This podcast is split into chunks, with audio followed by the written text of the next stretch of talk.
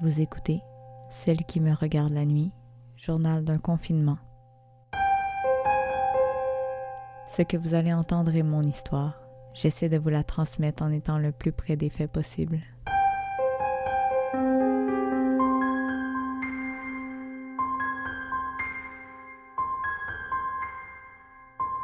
« 10 avril 2020.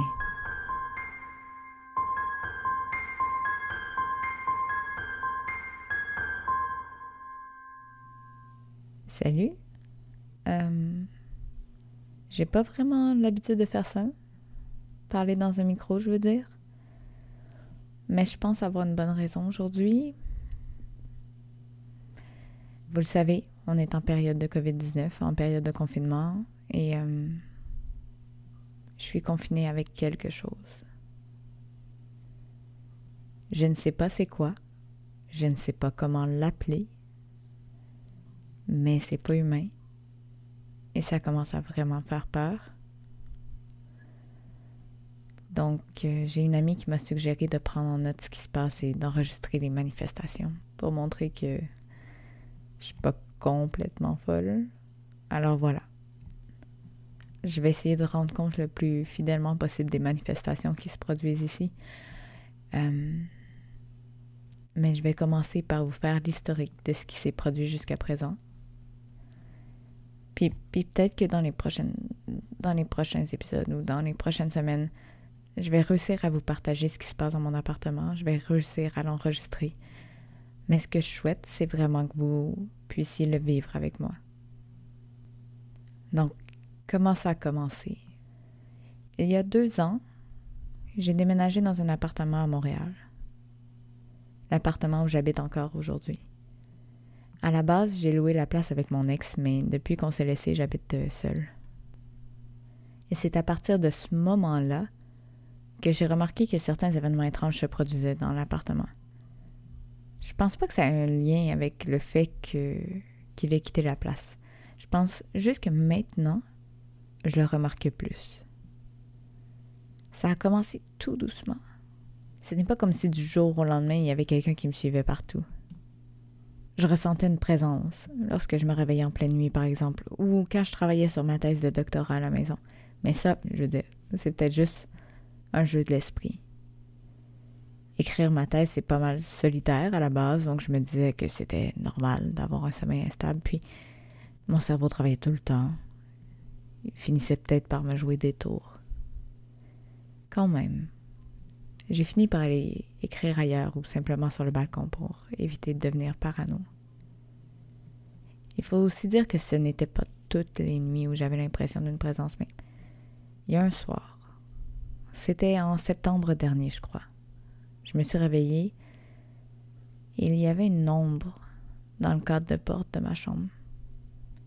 C'était une ombre pas tellement grande, je dirais. Une, une silhouette. Je présume celle d'un enfant. Au début, je me disais que c'était juste un effet de lumière. Mais j'arrivais pas à me détourner. Je continuais à regarder, j'étais tétanisée. Puis j'ai vu, je vous jure, je l'ai vu sourire, tourner tranquillement sur ses talons et partir à la course dans le couloir. Je l'ai même entendu. Tap, tap, tap, tap, tap, tap. Après ça, j'étais tellement apeurée. Je suis partie chez mes parents une semaine. Quand je suis revenue, c'était calme.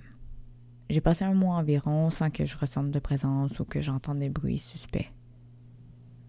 Mais peu à peu, ça a recommencé. D'abord, il y a eu des rires dans les pièces voisines.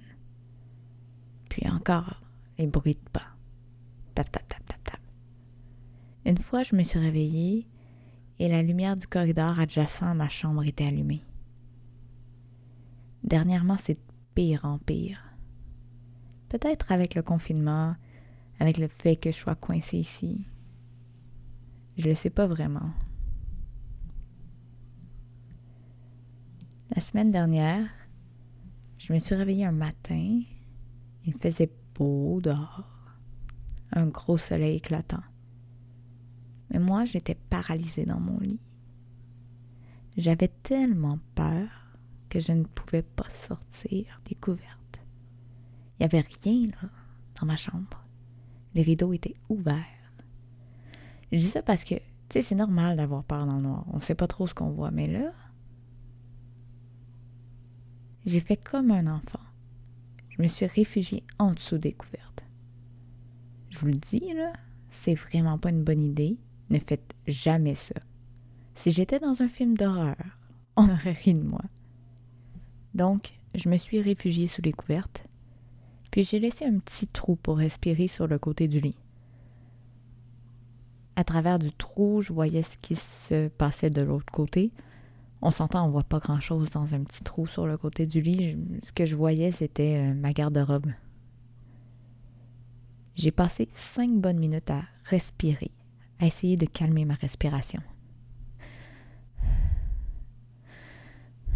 J'ai fermé les yeux quand je les ai rouverts.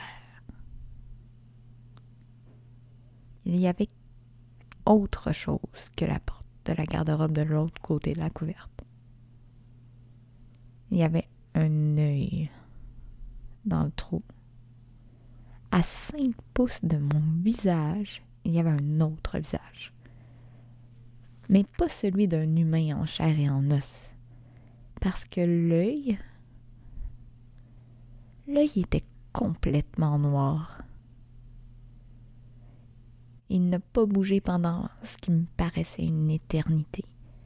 Je ne pouvais pas bouger. Il était juste à côté de moi, je ne l'avais pas entendu arriver.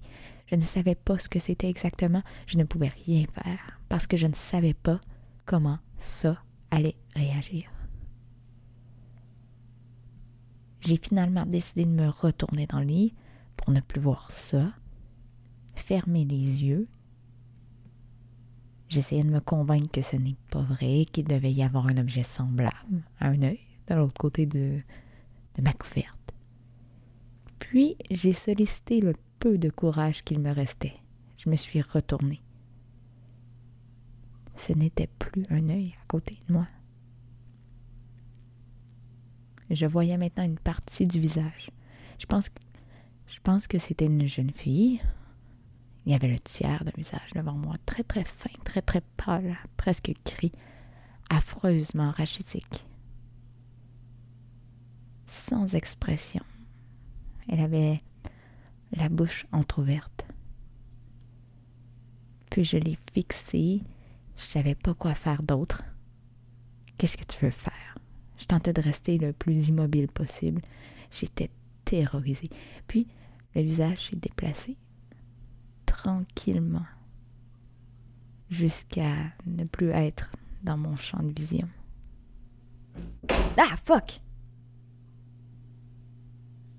Vous avez entendu ça? Je suis toute seule là chez nous. Je pense, je pense que c'est ma porte de chambre qui a été fermée. Fuck. Qu'est-ce que je fais là? Ok. Je suis dans le bureau et je dois traverser le couloir pour me rendre.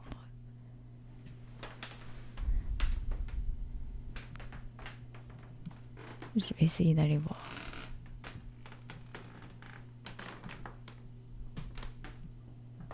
Ok. Ok. Les, craquements de plancher. Ça, c'est moi. Ça, c'est moi qui marche. J'ai essayé de commencer par, euh, par regarder dans le couloir. Ok. Ok, il n'y a rien ici, mais la porte de ma chambre est fermée. Ni, elle n'est jamais fermée, cette porte. Je vais devoir aller vérifier. Je vais devoir aller vérifier si je veux que vous sachiez ce qui se passe. Si moi, je veux savoir ce qui se passe.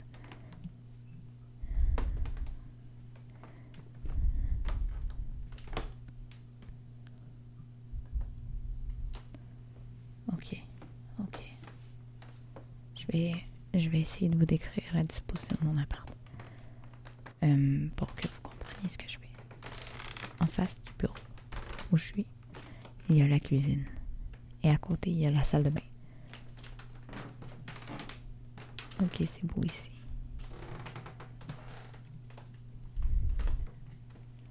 Je vais traverser le couloir et vérifier dans le salon. Le salon se trouve à côté de ma chambre. Ok. Il n'y a rien ici non plus. Il me reste que la chambre. Je sais pas si j'ai envie de me lancer.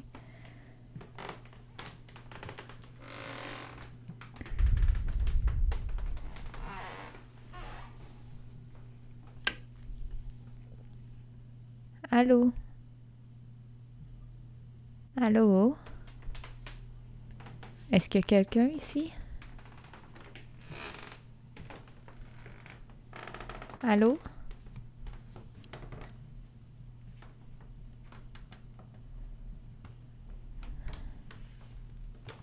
Allô?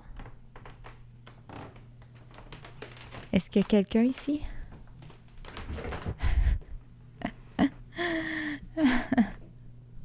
Calice. Euh, ok, ok, il y, a, il y a mon chat. Il y a mon chat dans la chambre. Il vient de me sauter dessus. Ok, attendez. Je vais essayer de m'attraper les jambes. Je vais essayer de. Je vais arrêter d'enregistrer un instant. Je, je reviens.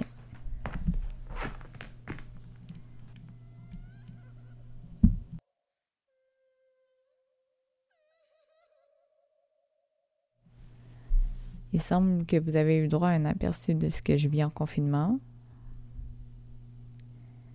Pour l'instant, je crois qu'elle est partie. Je dis elle, je sais pas. Je sais pas si c'est une elle. Je crois qu'elle est partie. J'entends plus rien en tout cas.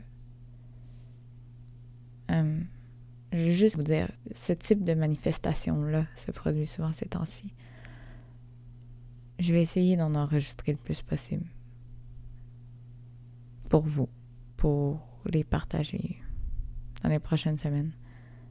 Hum, pendant ce temps-là, j'espère que votre confinement se passe bien, que vos proches sont en santé, puis qu'il n'y a pas un esprit pour vous tenir compagnie. À la prochaine.